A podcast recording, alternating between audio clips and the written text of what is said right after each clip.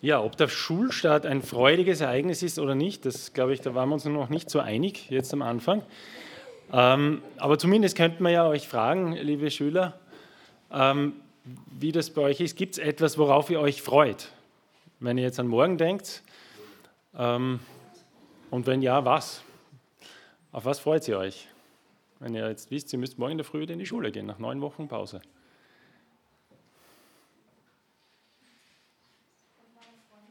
Deine Freunde, ja?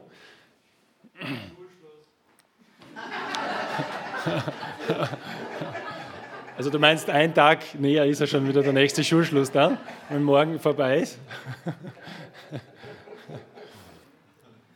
Also gibt es auch irgendwelche Fächer, auf die ihr euch freut, zum Beispiel, also so, oder auf Lehrer? Auf Turnen, ja. Die Frage ist auch, wenn es einen Lehrer, müsst ihr nicht sagen, wer das ist, aber wie, wie müsste der oder soll, wie ist der Lehrer, auf den ihr euch freut? Ihr, die vielleicht schon in, in der Volksschule seid, freut ihr auf eure, eure Lehrerin oder vielleicht hat manchmal auch einen Lehrer? Ja. Wieso? Aaron, wieso freust du dich auf deine Lehrerin? Okay, einfach so, ja. Na, vielleicht ein bisschen eine Frage an die bisschen Älteren. Wie müsste ein Lehrer sein, dass man sich auf ihn freut oder dass man sagt, er ist ein guter Lehrer? Bernhard, ich glaube, du bist ein guter Lehrer. Was? Wie muss ein Lehrer sein, damit er gut ist? Habe ich gehört zumindest.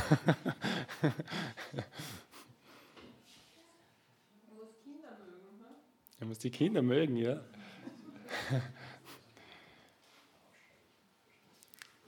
Geduld haben. Geduld haben, ja. Mhm. Auf die Kinder eingehen, ja, ganz wichtig, ja. Mhm.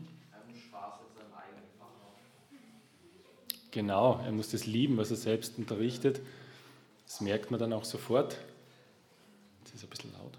Er soll seinen Unterricht interessant gestalten, dass man gern zuhört. Ja, genau, dass die Kinder gern zuhören.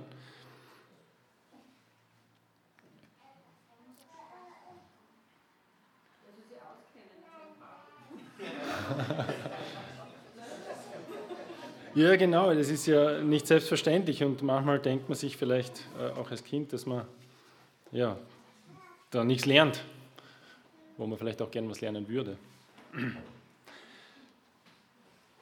Ja, ich habe äh, diese, diese Predigt auch ganz kurzfristig übernommen, ähm, weil Rainer mich gestern darum gebeten hat. Ähm, er hat seine, äh, das, das Thema, oder ihr habt es gemeinsam äh, im Vorbereitungsteam genannt, von Anfang bis zum Ende in Gottes Schule. Und ähm, diese Predigt soll ein bisschen immer wieder einen Blick auf die echte Schule nehmen, in die er geht, viele Jahre lang, unterschiedlich lang. Und auch das Vergleichen mit dem, dass wir eigentlich alle irgendwo in einer anderen Schule noch sind, nämlich in Gottes Schule. Und wenn wir ich meine, in der Bibel steht nicht direkt was drin über eine Schule Gottes. Aber wenn man diesen Vergleich vielleicht ein bisschen strapaziert, was wäre denn, also wenn man sagt, Gott ist der Direktor, was wäre denn dann, diese Schule?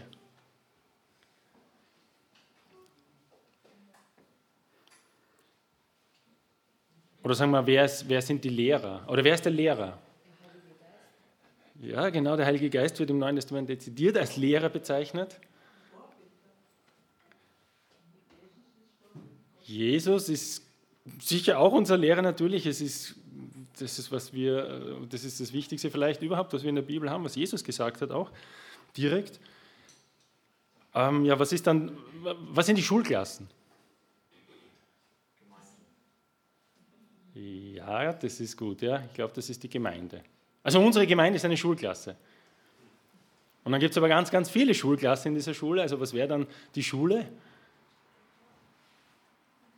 Vielleicht einfach die weltweite Gemeinde Gottes mit all denen, die sich zu Jesus bekennen und die an Gott glauben. Und das, was wir sagen können über diese Schule, über Gottes Schule, dass es sicher die beste Schule ist, die es gibt und an der sich jede Schule echte oder äh, reale Schule ausrichten könnte. Und dass er auch natürlich der beste aller Lehrer ist. Jetzt ist die Frage, für wen ist Gott eigentlich der Lehrer? Und ich denke mal, eigentlich ist er für jeden Menschen der Lehrer. Und das Erste, was Gott einem Menschen lehren möchte, ist, dass er ihn oder sie von ganzem Herzen liebt. Dass es niemanden gibt, der dich so sehr liebt wie Gott. Das möchte er jeden Menschen lehren. Und wenn das ein Mensch glaubt und auch weiß,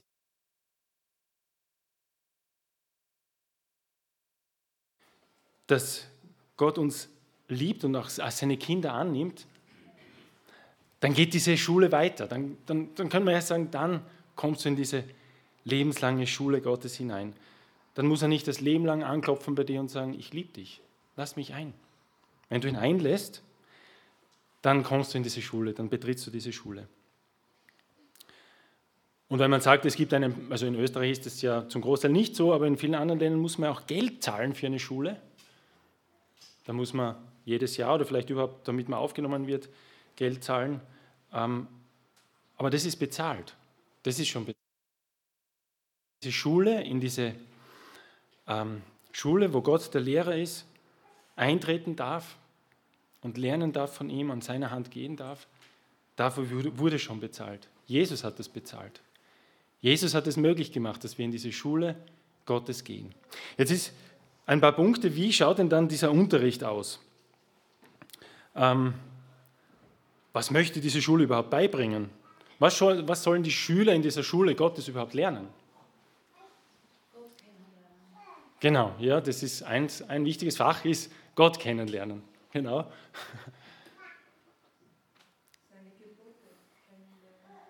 Ja, genau, seine, wie, wie er sich das Leben vorstellt, seine Richtlinien fürs Leben, seine quasi Naturgesetze für, wie funktioniert. Wenn du das machst, dann passiert das.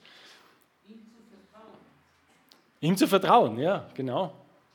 Jetzt sind wir eigentlich eh schon fertig, das wollte ich, allen, das wollte ich sagen, aber genau. Also vielleicht führe ich das noch ein bisschen aus, was ihr da so sagt.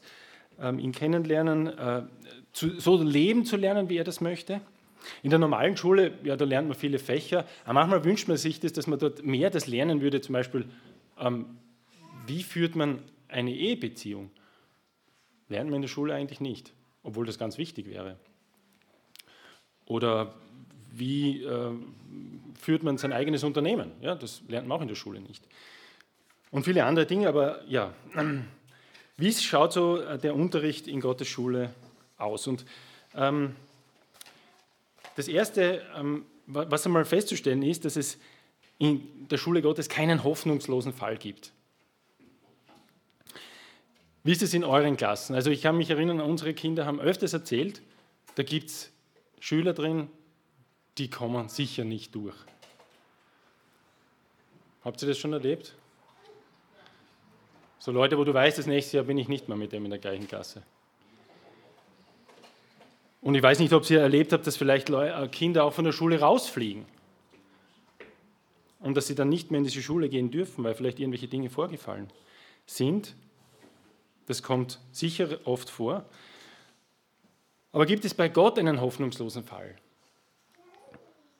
Kann man dort sitzen bleiben? Oder auch aus der Schule rausfliegen? Ich denke, dass man nicht sitzen bleiben kann, aber das, da kommen wir eh später dazu.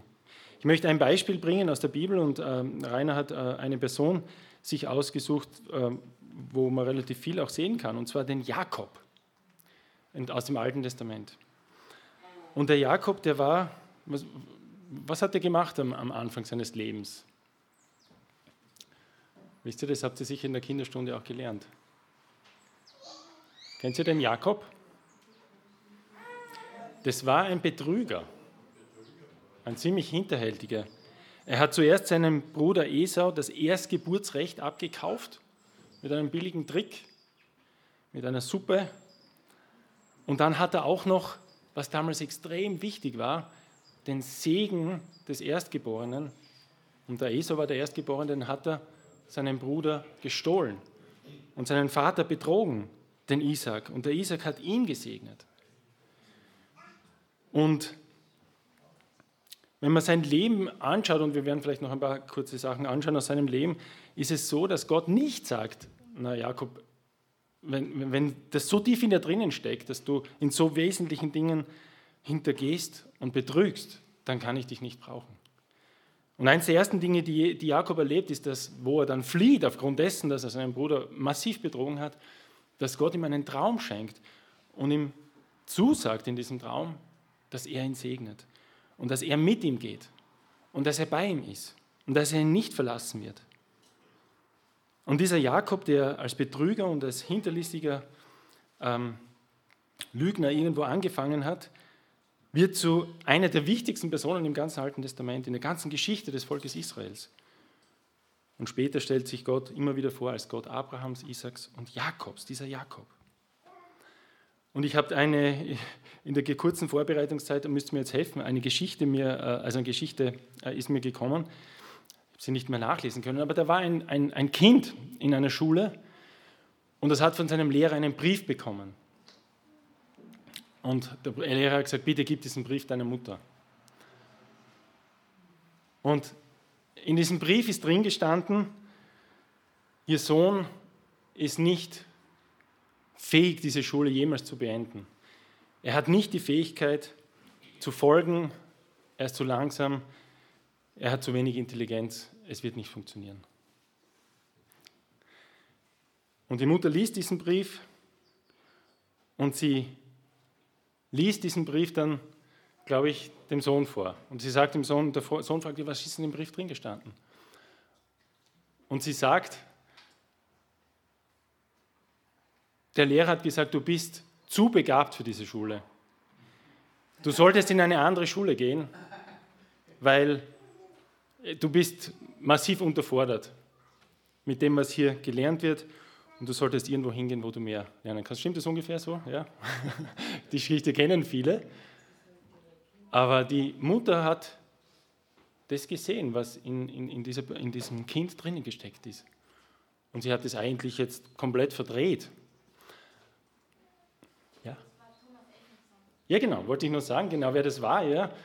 Und zwar war das eben der Thomas Alva Edison, einer der größten Erfinder der Geschichte. Und ich glaube, er hat äh, die Glühbirne hat er zum Beispiel erfunden, genau. Ja. Also die Glühbirne hat sich weiterentwickelt. Mittlerweile haben wir nur mal LED-Lampen, aber die Mutter hat ihn dann selber unterrichtet. Genau. Und das, was wir lernen können aus dieser Geschichte, ist, dass Gott definitiv so ein Lehrer ist wie diese Mutter und noch viel besser. Und Gott würde nie euch als hoffnungslosen Fall bezeichnen. Niemals. Sowohl nicht in der Schule als auch nicht im richtigen Leben für uns alle, wo wir uns vielleicht manchmal so fühlen, dass wir ein hoffnungsloser Fall sind. Gott sieht dein Potenzial und Gott sieht deine Gaben und Fähigkeiten in der Schule, aber auch im ganzen Leben.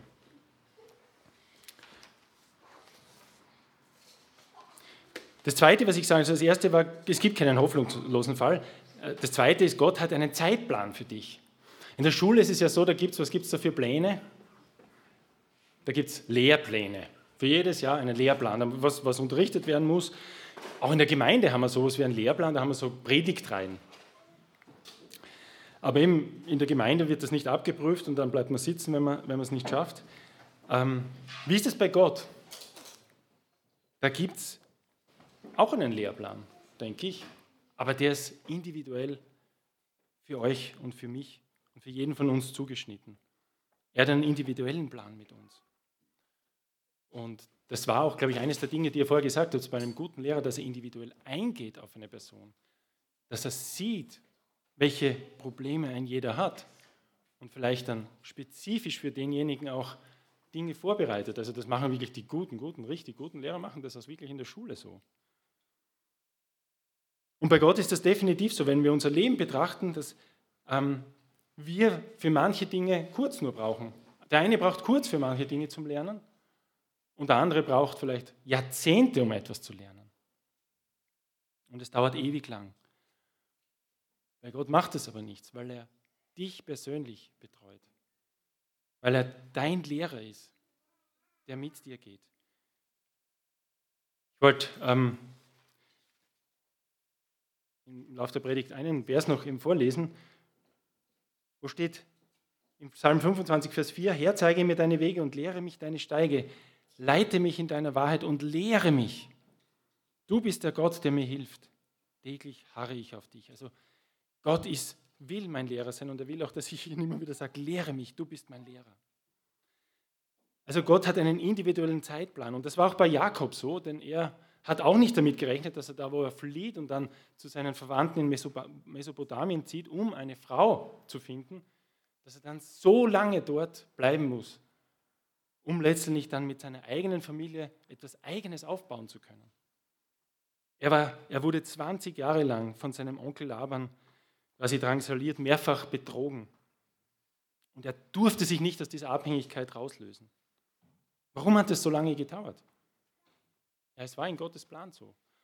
Und Jakob hat auch geduldig gewartet, glaube ich, weil er hat dann ungefähr nach 15 Jahren, hat wieder Gott zu ihm gesprochen und hat gesagt, jetzt wäre es Zeit, wieder zurückzugehen. Es hat dann noch einige Jahre gedauert, bis er endlich dann gehen konnte.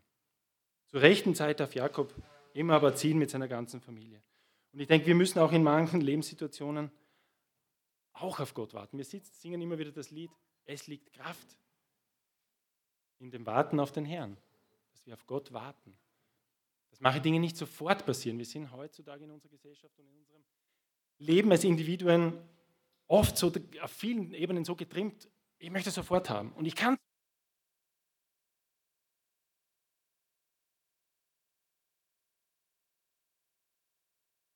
warten. Wir müssen auf Gottes Zeitplan warten und ihm vertrauen. Und das bringt mich zum nächsten Thema. Der dritte Punkt wäre, Gott zu vertrauen. Gott möchte, dass du ihm als deinen Lehrer 100% vertraust. In der echten Schule haben wir gehört, ist das nicht so einfach. Manche Lehrer, da hat man überhaupt nicht das Gefühl, dass man ihnen vertrauen könnte. Aber Gott sagt zu uns, da lese ich aus Sprüche 3, Vers 5 und 6 vor, da sagt er, vertraue dem Herrn von ganzem Herzen und verlass dich nicht auf deine eigene Klugheit. Denke an ihn, wohin du auch gehst, so wird er deine Wege ebnen anderen Übersetzung, er wird dich recht führen. Er führt dich durch dein Leben, auch durch deine Schulzeit. Ein Beispiel ist äh, Elia, und viele Beispiele gibt es dazu in der Bibel. Äh, ein Beispiel, das Rainer ausgesucht hat, war Elia am Bach Krit. Da sagt Gott, geh dorthin zu diesem Bach und ich will dich ernähren. Ich will dir zu trinken geben und ich werde dir auch Essen geben. Und dann kriegt er tatsächlich jeden, da kommen Raben und bringen Brot und Fleisch vorbei, zweimal am Tag. Und er trinkt aus diesem Bach. Nur dann, das ist diese Phase, wo Elia vorausgesagt hat, es wird nicht regnen. Und es regnet tatsächlich nicht. Es wird immer trockener. Der Bach hat immer weniger Wasser. Und ich kenne das, denn der Bach in Antritts, der Schöckelbach, der trocknet jedes Jahr mehrmals aus. Und was ist das dann so? Ja, dann weiter unten im Fluss ist schon kein Wasser mehr, oben rinnt es noch. Und dann geht es immer weiter zurück und irgendwann stehen nur noch die Lacken da und ein, zwei Tage später ist es aus. Ist nichts mehr da, kein Wasser. Und ich glaube, der Elia hat es da auch miterlebt. Es ist immer weniger. Und er weiß, er muss trinken. Ohne Trinken wird er sterben. Aber er bleibt dort. Und irgendwann ist aus, kein Wasser mehr. Und was passiert?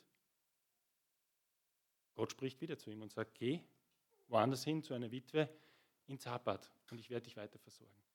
Also im extremen Sinn, Elia greift nicht vorher schon ein und verlasst sich auf seinen Verstand und sagt, Gott, ja, da ist kein Wasser mehr, es hört auf zu rinnen, ich werde verdursten. Nein, er wartet. Er vertraut Gott und Gott sagt ihm den nächsten Schritt an. Und dann geht es weiter und es passieren wieder Wunder über Wunder. Nicht so extrem erleben wir das äh, in unserem Leben, dass Gott direkt spricht und wir immer weiterziehen, aber wir können das genauso erleben. Wir können auch ihm alles anvertrauen und auf ihn hören und Antworten von ihm bekommen, wie es in unserem Leben weitergehen soll. Und Gott möchte, dass ihr, liebe Schüler, ihm auch in, eurem, in eurer Schulzeit vertraut. Und wir alle in unserem ganzen Leben. Das ist jetzt so leicht dahingesagt. Danken für den Segen, den er uns schenkt und auch anrufen und um Hilfe und Führung bitten in schwierigen Situationen. Und das bringt mich jetzt zum vierten und letzten Punkt, dass Schwierigkeiten und schwierige Umstände auch eine Bedeutung haben. Der Punkt heißt, Gott schenkt schwierige Umstände, um zu wachsen. Also, liebe Kinder, die da vorne sitzt, habt ihr schon mal Schwierigkeiten gehabt in der Schule? Was nicht so cool war, was nicht so einfach war? Oder war bis jetzt alles cool? Welche Schwierigkeiten könnte man haben in der Schule? Oder welche Schwierigkeiten kennt ihr? Also man kann eine Schularbeit verhauen normal. Kleine Schwierigkeit. Oder man kann sein, dass man sich komplett überfordert fühlt und auch das Gefühl hat, ich, es ist viel zu viel, ich kann das nicht alles lernen, es ist viel zu viel auf einmal, wie soll ich das erledigen? Es kann auch sein, dass man das Gefühl hat, meine Klassenkameradinnen oder Kameraden und die Kinder in der Klasse mögen mich nicht, sie verstoßen mich. Das kann ziemlich sehr schwer werden. Oder ich, ich verstehe das nie, ich kann dieses Fach nicht, ich, ich, ich kapiere es einfach nicht. Ich werde es nie verstehen. Kennt ihr das? Und dann sieht man auf der anderen Seite Schüler, die gehen durch die Schule durch und haben nie ein Problem. Sie schaffen alles, sie können alles, man hat den Eindruck, sie brauchen nicht mal lernen und haben lauter Einser im Zeugnis. Auf der anderen Seite denkt man sich, ja, ich habe solche Probleme. Und dass man dann an sich selbst zweifelt, ist auch irgendwo verständlich. Aber ihr sollt ganz fest wissen, dass wenn der Grund, warum man in die Schule geht, ist ja auch, dass man sich vorbereitet aufs Berufsleben später, dass man einmal vielleicht studieren kann oder einen Beruf ergreifen kann, einen Beruf lernen kann. Und dass es definitiv so ist, dass diejenigen, die alles ohne Probleme machen und diejenigen, die viele Probleme haben, später keinen nennenswerten Unterschied erzielen werden. Das heißt, ob du später erfolgreich bist im Leben oder nicht, ist nicht davon abhängig, ob du ohne Probleme durch die Schule gehst oder nicht. Ich habe einige Leute kennengelernt, die sind irgendwie durch die Schule durchgekommen und waren dann, einen kenne ich, der leitet jetzt das Unternehmen Saubermacher mit ungefähr 20.000 Mitarbeitern und war in der Schule einer der schlechtesten. Aber das ist interessant. Die Bibel stellt das eigentlich nirgendwo als wirklich so erstrebenswert dar, dass man ohne Probleme durchs Leben geht. Probleme und Leid scheinen zum Leben dazuzugehören. Und es ist auch so, dass wir gewisse Eigenschaften, gewisse Dinge nur dann lernen, wenn wir auch mal Probleme gehabt haben und diese überwinden lernen. Der Paulus sagt in Römerbrief, Kapitel 5, wir sind stolz auf die Bedrängnisse, die wir erleben. Denn wir wissen ja, dass solch eine Bedrängnis echte Standfestigkeit oder Geduld hervorbringt. Diese Ausdauer oder Geduld befähigt den Menschen zur Bewährung. Die Bewährung bringt Hoffnung hervor. Das heißt, da entsteht was. Da entsteht was, wenn Schwierigkeiten da sind und man durch diese Schwierigkeiten hindurchgeht, dann entsteht was, was wieder gut ist. Dann können Eigenschaften entstehen, die, die uns helfen, später andere Dinge besser zu machen. Josef, der Sohn von Jakob, spricht, wie er seinen, glaube ich, seinen zweiten Sohn bekommt, sagt er, Gott hat mich wachsen lassen im Lande meines Elends. Der Josef, der hat ja dann nochmal ganz viele Schwierigkeiten gehabt und ist dann aber durch Gott wunderbar geführt worden. Und er sagte, Gott hat mich wachsen lassen. Und wenn ich durch Schwierigkeiten gehe, ist in der Situation sicher nicht angenehm. Aber wir sollen wissen, das ist eine Möglichkeit, dass wir Dinge lernen. Auch durch schwierige Situationen lernen wir dazu. Erfahrungen mit Gott zu machen oder auch Eigenschaften zu lernen. Und diese Erfahrungen können mir später helfen oder ich kann damit auch anderen Menschen wieder helfen, wenn ich so eine Schwierigkeit erlebt habe. Und das, was wir fest wissen dürfen, wenn wir Schwierigkeiten haben und wenn, es uns nicht gut geht, dass gerade dann Gott nah ist, dass gerade dann Gott euch nah ist. Im Psalm 34 steht, nahe ist, ist Gott denen, deren Herz zerbrochen ist. Und denen mit einem zerschlagenen Geist schenkt er Heilung. Das heißt, Gott ist dir nahe, wenn du Schwierigkeiten in der Schule hast oder wenn wir Schwierigkeiten im Leben haben. Und es ist aber auch so, dass andere Schüler dir nahe sind oder andere Schüler aus unserer Lebensschulklasse sind euch auch nahe, wenn es euch schlecht geht. Und der Rainer hat mich gestern angerufen und hat gesagt, ich kann nicht. Bitte mach du die Predigt. Ja, das war für mich auch nicht so einfach, aber ich habe dann gesagt, natürlich, ich mach's. Ich mache es für dich, du bist mein Freund. Ja, ein paar Sachen aus der Schule Gottes, aus dem Unterricht. Er, Gott lehnt niemand ab. Jeder kann in diese Schule gehen. Niemand ist disqualifiziert. Das Zweite ist, dass jeder einen eigenen Lehrplan hat. Gott geht mit euch und lehrt euch ganz individuell. Das Dritte ist, dass ähm, wir ihm vertrauen sollen in allem. Dass er derjenige ist, der uns gut lehrt. Und eben auch in Schwierigkeiten. Schwierigkeiten tragen auch dazu bei, dass wir ans Ziel kommen. Und wenn man eine Schule anschaut, dann macht es keinen Sinn, die irgendwo zwischendurch abzubrechen. Man muss sie fertig machen. Und auch unsere Lebensschule geht irgendwann zu Ende. In der Schule kriegt man ein Maturazeugnis. Wenn unsere Lebensschule zu Ende geht, dann kriegen wir die Krone des Lebens, sagt Gott in der Bibel. Gott schenkt uns das ewige Leben, wenn dieses Leben für uns zu Ende geht. Und wir dürfen in Ewigkeit bei ihm, dem wunderbarsten Lehrer aller Lehrer, das, ja, bei ihm die Ewigkeit verbringen. Ich wünsche euch, liebe Schüler und liebe Schülerinnen, dass ihr ein von Gott gesegnetes und geführtes Jahr erlebt, in dem ihr auch erlebt, dass ihr ihm vertrauen könnt, dass ihr ihm alles anvertrauen könnt und dass er euch führt.